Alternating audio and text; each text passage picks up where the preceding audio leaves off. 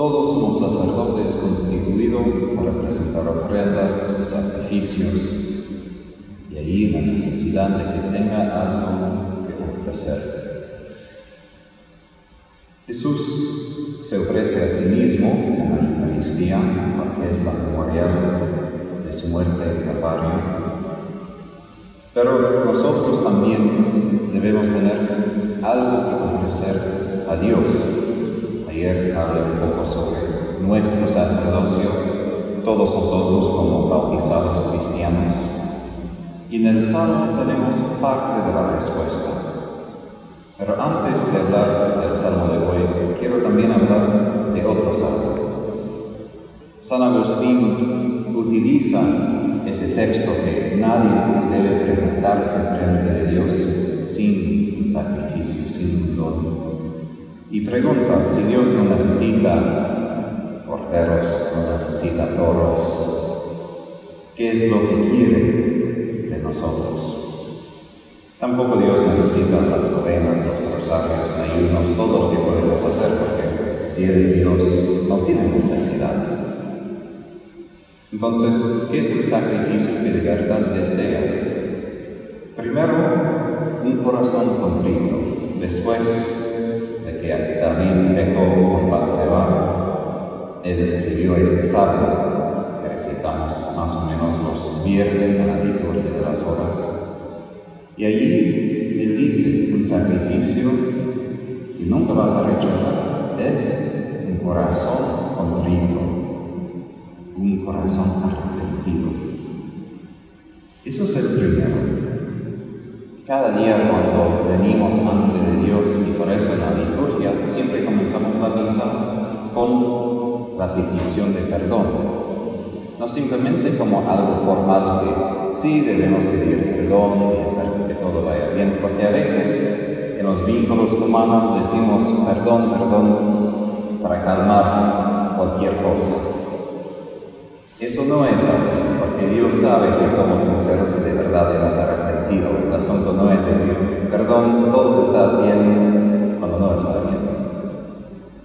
Y la palabra contrito, yo busqué un día en latín, quiere decir completamente molido. Es decir, como molimos el café en grano, para que sea el café que podemos usar para nuestro café para beber esto es el proceso de contrición.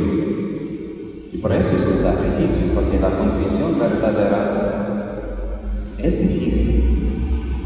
No es momento simplemente la mente de decir, ah, sí, se ha y perdón. Claro que eso es parte.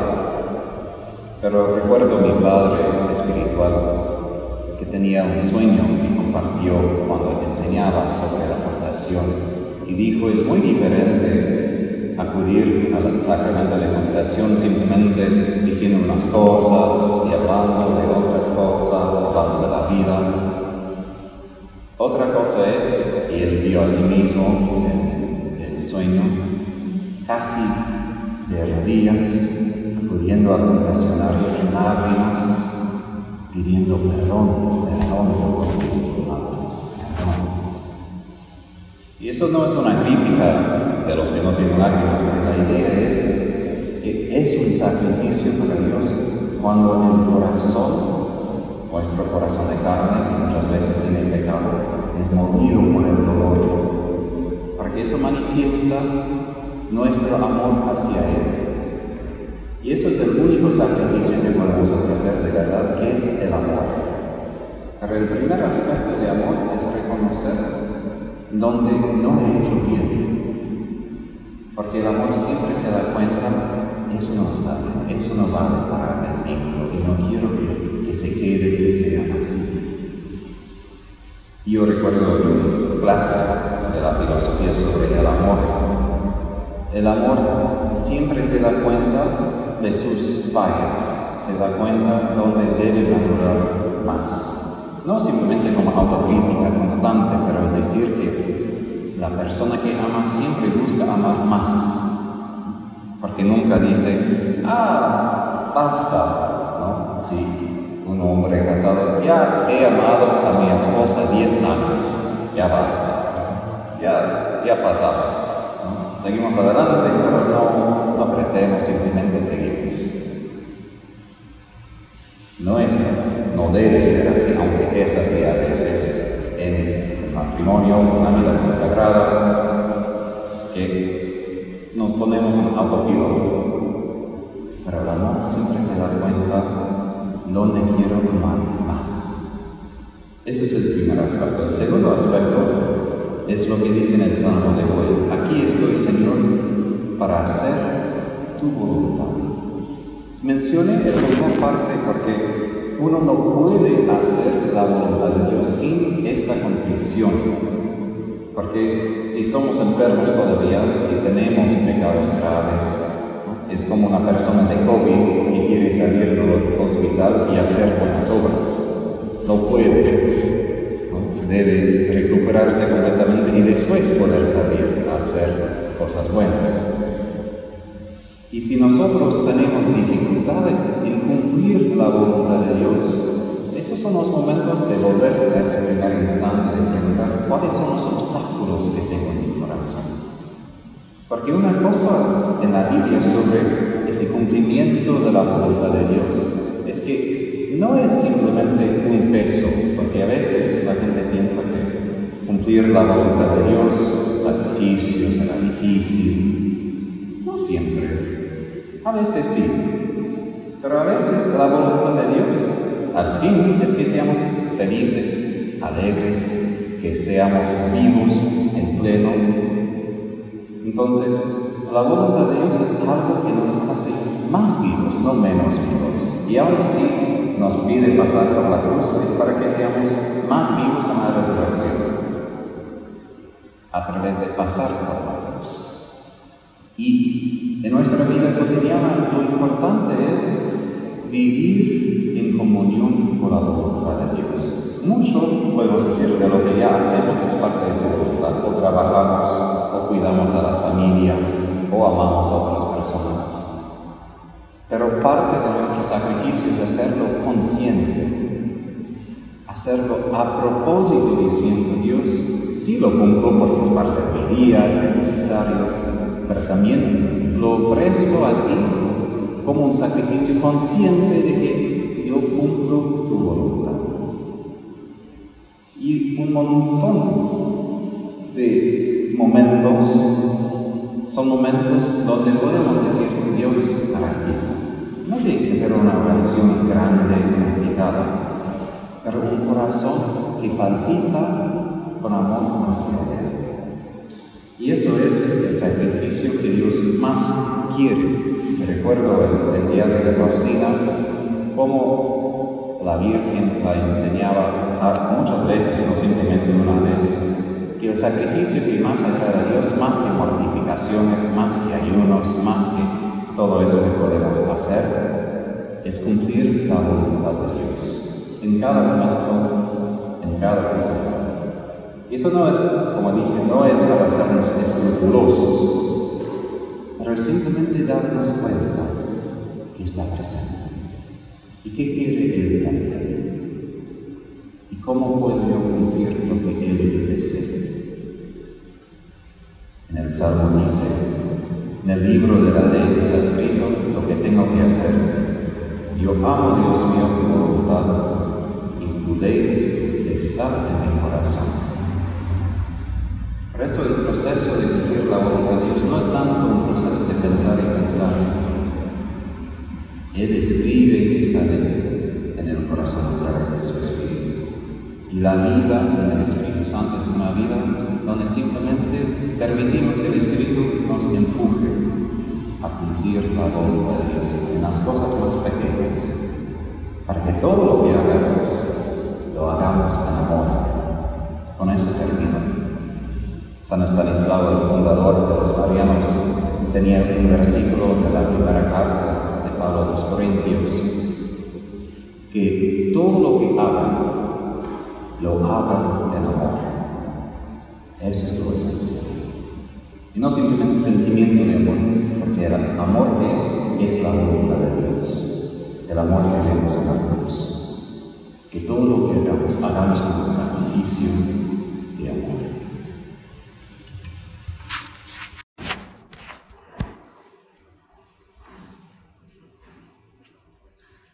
La primera lectura escuchamos la profecía de la nueva alianza.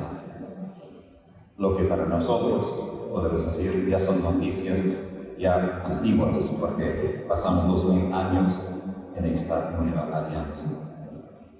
A la vez, es una noticia siempre nueva, porque la nueva alianza, lo que en latín se dice Nuevo Testamento, segunda parte de nuestra Biblia, no es simplemente una realidad como estática, es lo que pasa cada vez que celebramos la misa. Porque él dice, esta es la nueva alianza en mi sangre. Es decir, cuando hablamos de esa realidad, estamos hablando de una alianza hecha por el acto de Jesús cuando se entregó por nosotros por nuestra salvación y que se hace presente, se actualiza en cada Santa Misa. Primero, enfatizo esa realidad de la nueva alianza. Primero porque podemos estar a veces muy acostumbrados a esa realidad de que somos cristianos, de todo lo que tenemos. Y siempre repito esto porque para mí como sacerdote que siempre pasa tiempo con las cosas de Dios, es importante recordar eso es un don es un don total ser cristianos, ser miembros de la nueva alianza. Imagínense, yo cuando leo la Biblia y tengo que pasar por el libro de Levítico,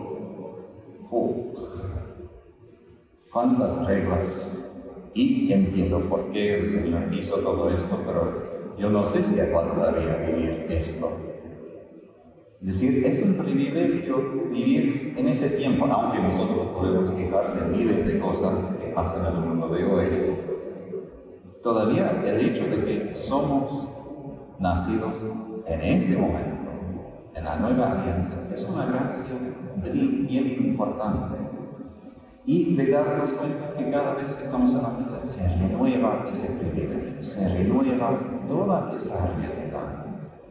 Y en la primera lectura, el autor de la carta a los hebreos cita a Jeremías, y es la cita más grande en todo el Nuevo Testamento. Y lo hace a propósito a causa de la importancia de esa profecía. El Señor se da cuenta que en el Antiguo Testamento su pueblo no podía o no quería responder totalmente a él. Y frente al pecado de su pueblo, ¿qué hacía? Él no decía, bueno, este pueblo extraviado, no los dejo en su pecado, porque es lo que quiere, y punto fin. No habría nada malo en esto. Es decir, no hay ninguna justicia que nosotros merecemos que Dios después de pecar y pecar y pecar, que Él nos dé otra oportunidad. Pero Dios, por ser un Dios de misericordia y amor, ha dado una nueva oportunidad. Y esto para nosotros es importante porque cuando nosotros pecamos, no debemos pecar, pero cuando nosotros pecamos es el momento propicio de experimentar esta nueva alianza. Porque al fin de la profecía dice una cosa bien importante. Porque yo perdonaré sus iniquidades y no me acordaré más de sus pecados. Quiere decir, parte de la nueva alianza es reconocer toda la recorrida del Antiguo Testamento y orígenes, un padre de la iglesia, él dijo que la Biblia representa la historia de toda la iglesia y también de cada persona. Que nacimos después vivimos un mundo de pecado, tenemos que vivir en el desierto, luchar para entrar a la tierra prometida, pero después aún así pecamos otra vez, pasamos por exilio. Es decir, pasamos por todas esas pruebas para que tengamos un anhelo muy profundo para la llegada de Jesús. Y no hay otro modo. A veces, ya siendo partícipes de esa nueva alianza, ya pensamos, bueno, Cristo ha llegado, todo esto. Para entender el gran regalo que Jesús es, uno tiene que leer, entender y experimentar todo el Antiguo Testamento, todas nuestras fallas, todas las maneras que intentamos y no podemos, que aún pecamos. Y la nueva alianza consiste en este don de misericordia que Dios da, que no merezco para nada, para nada. Yo recuerdo cuando era adolescente, bueno, yo digo que eso no fue algo bueno. Yo era salvavidas y en ese momento todavía no era seminarista, yo estaba en mi casa. Y bueno, hubo otra salvavidas, una mujer de mi edad, y bueno, yo estaba muy aburrido y era la piscina por tantas horas, entonces ella fue bastante hermosa. Yo miraba a ella, hablaba con ella, y me sentí bastante mal después porque me di cuenta que los niños pueden unirse y yo miraba a ella pensando qué linda es.